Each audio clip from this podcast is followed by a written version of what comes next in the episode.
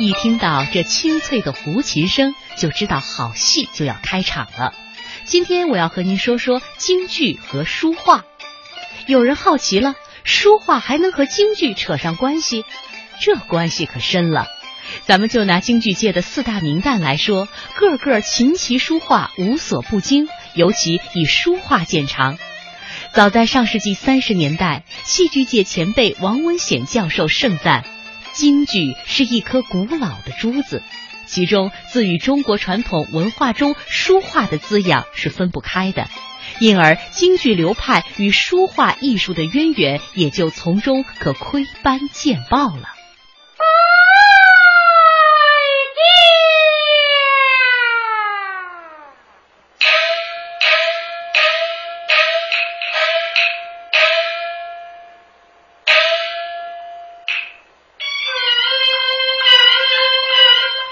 在我们听到的是京剧表演艺术大师梅兰芳的《贵妃醉酒》选段，耳畔这优美动听的梅腔，世称梅派，在京剧界影响很大。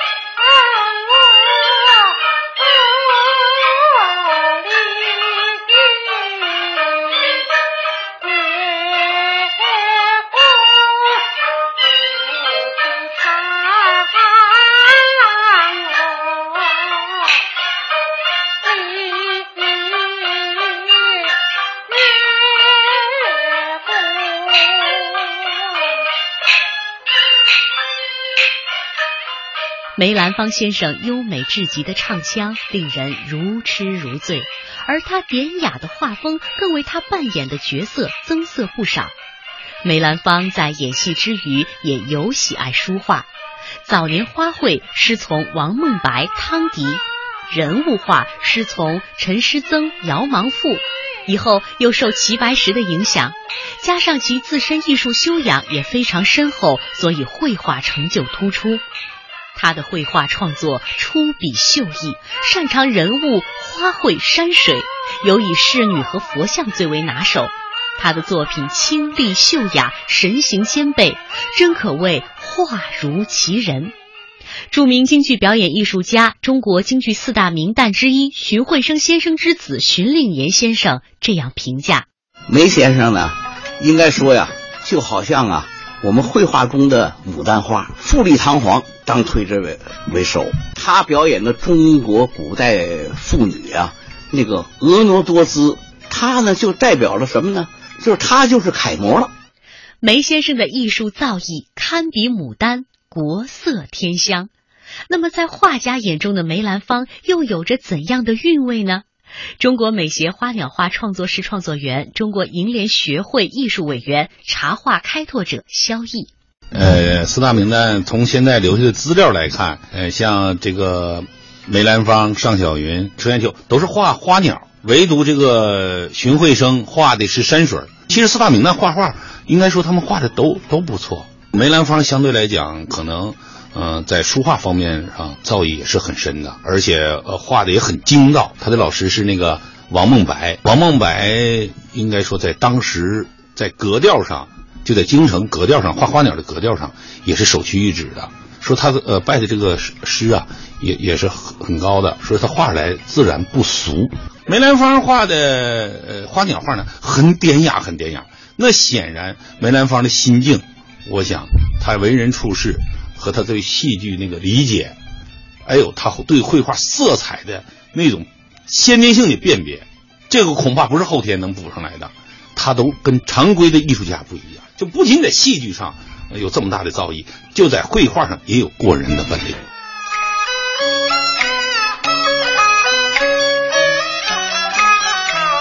著名京剧表演艺术家荀慧生自幼喜爱绘画和书法。早年曾得到海派绘画大师吴昌硕的指点，后于一九二五年正式拜吴昌硕为师，学习花卉和书法。由于恩师喜爱梅花，荀慧生耳濡目染，他画梅花颇得吴昌硕的神韵。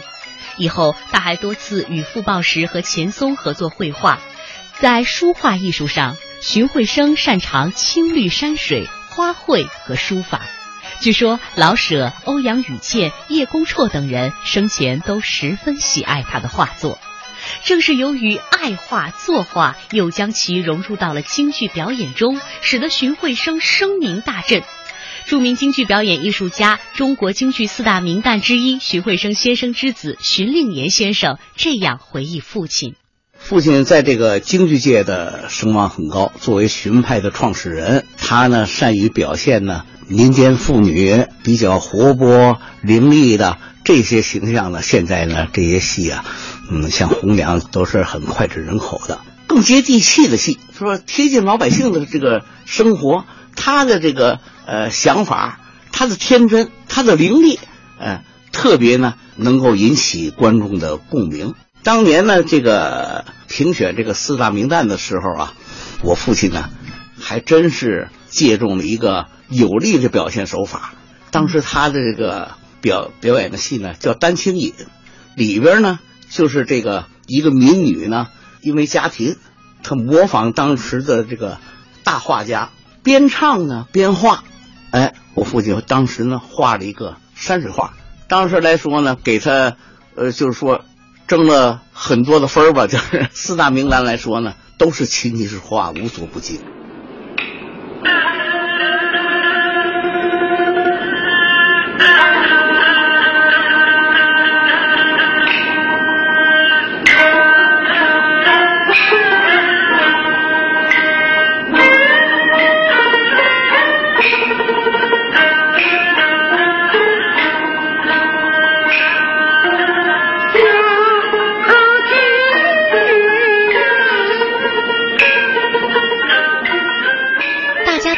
红娘选段是荀派的经典剧目，在梨园界几乎有一个共识：能演活红娘是判断一个花旦演员的最高标准，而这个最高标准，荀慧生当之无愧。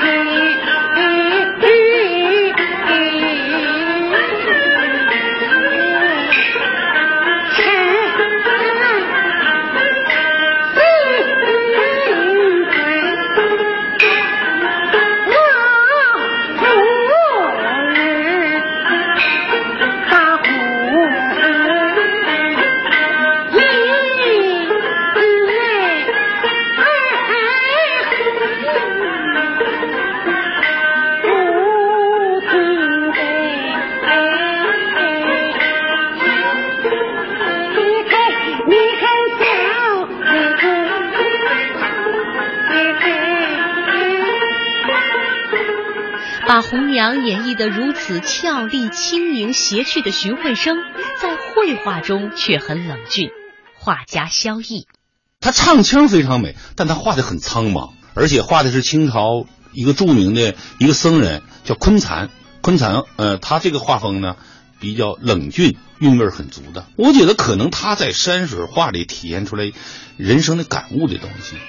对于荀慧生在京剧界取得如此高的艺术造诣，荀令言一直认为书画在其中起到了推波助澜的作用。他对这个画的理解呢，有这么几句话是照这几句话去做的。一个呢，就是说，笔墨当随时代，就是说也要不断的来更新，不断的升华。呃，再有一个呢，就是我字用我法，这两个提法。一直对他这个戏剧生涯，呃，一直产生着影响。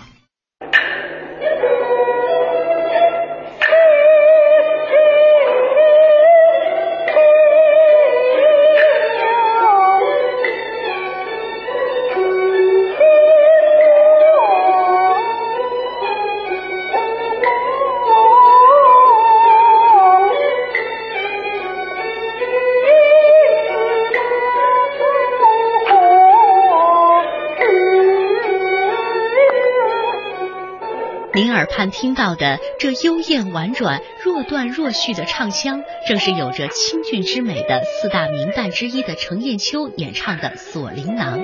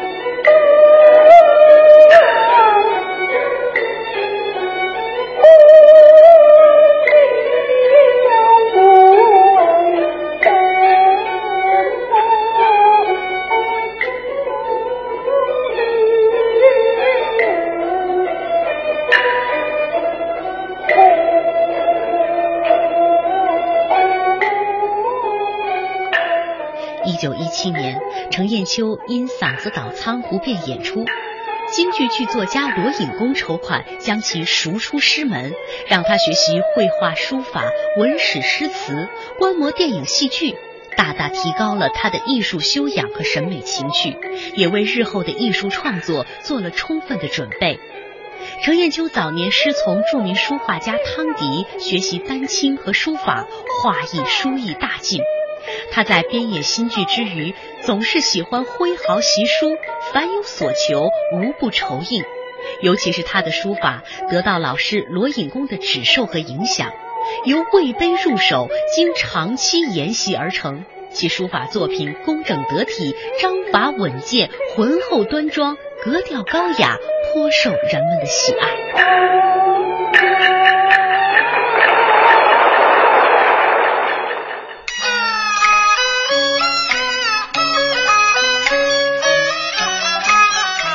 尚小云以其精湛的技艺和出众的才华，开创上派艺术，深受京剧观众的喜爱。而他自幼喜爱书画，曾得到名家陈师曾的指导，画艺大进。他擅长画花卉，也擅长书法。我们从他那柔美婉转的唱腔中，依然可以品味到他泼墨花鸟画的清新洒脱。下面是他演唱的京剧《双阳公主》选段。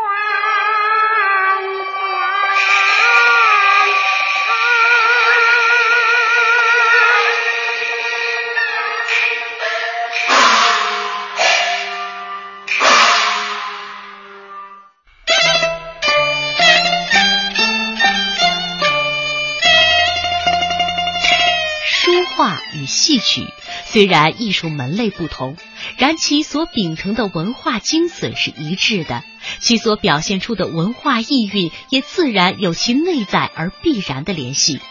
这就是东方式的，确切的说是中国式的哲学模式。感悟且一以贯之，通则无所不在，也无所不能。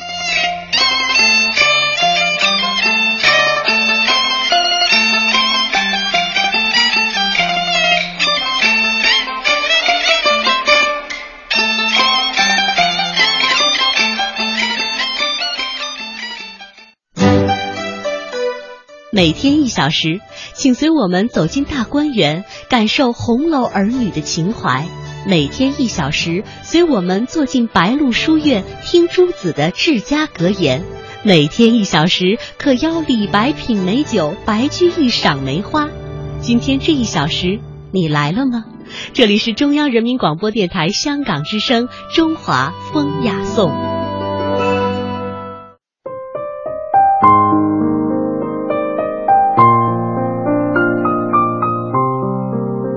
九二二年十月，梅兰芳应香港太平戏院邀请，首次率领独自组建的成华社剧团一百四十多人赴港，进行为期一个月的演出。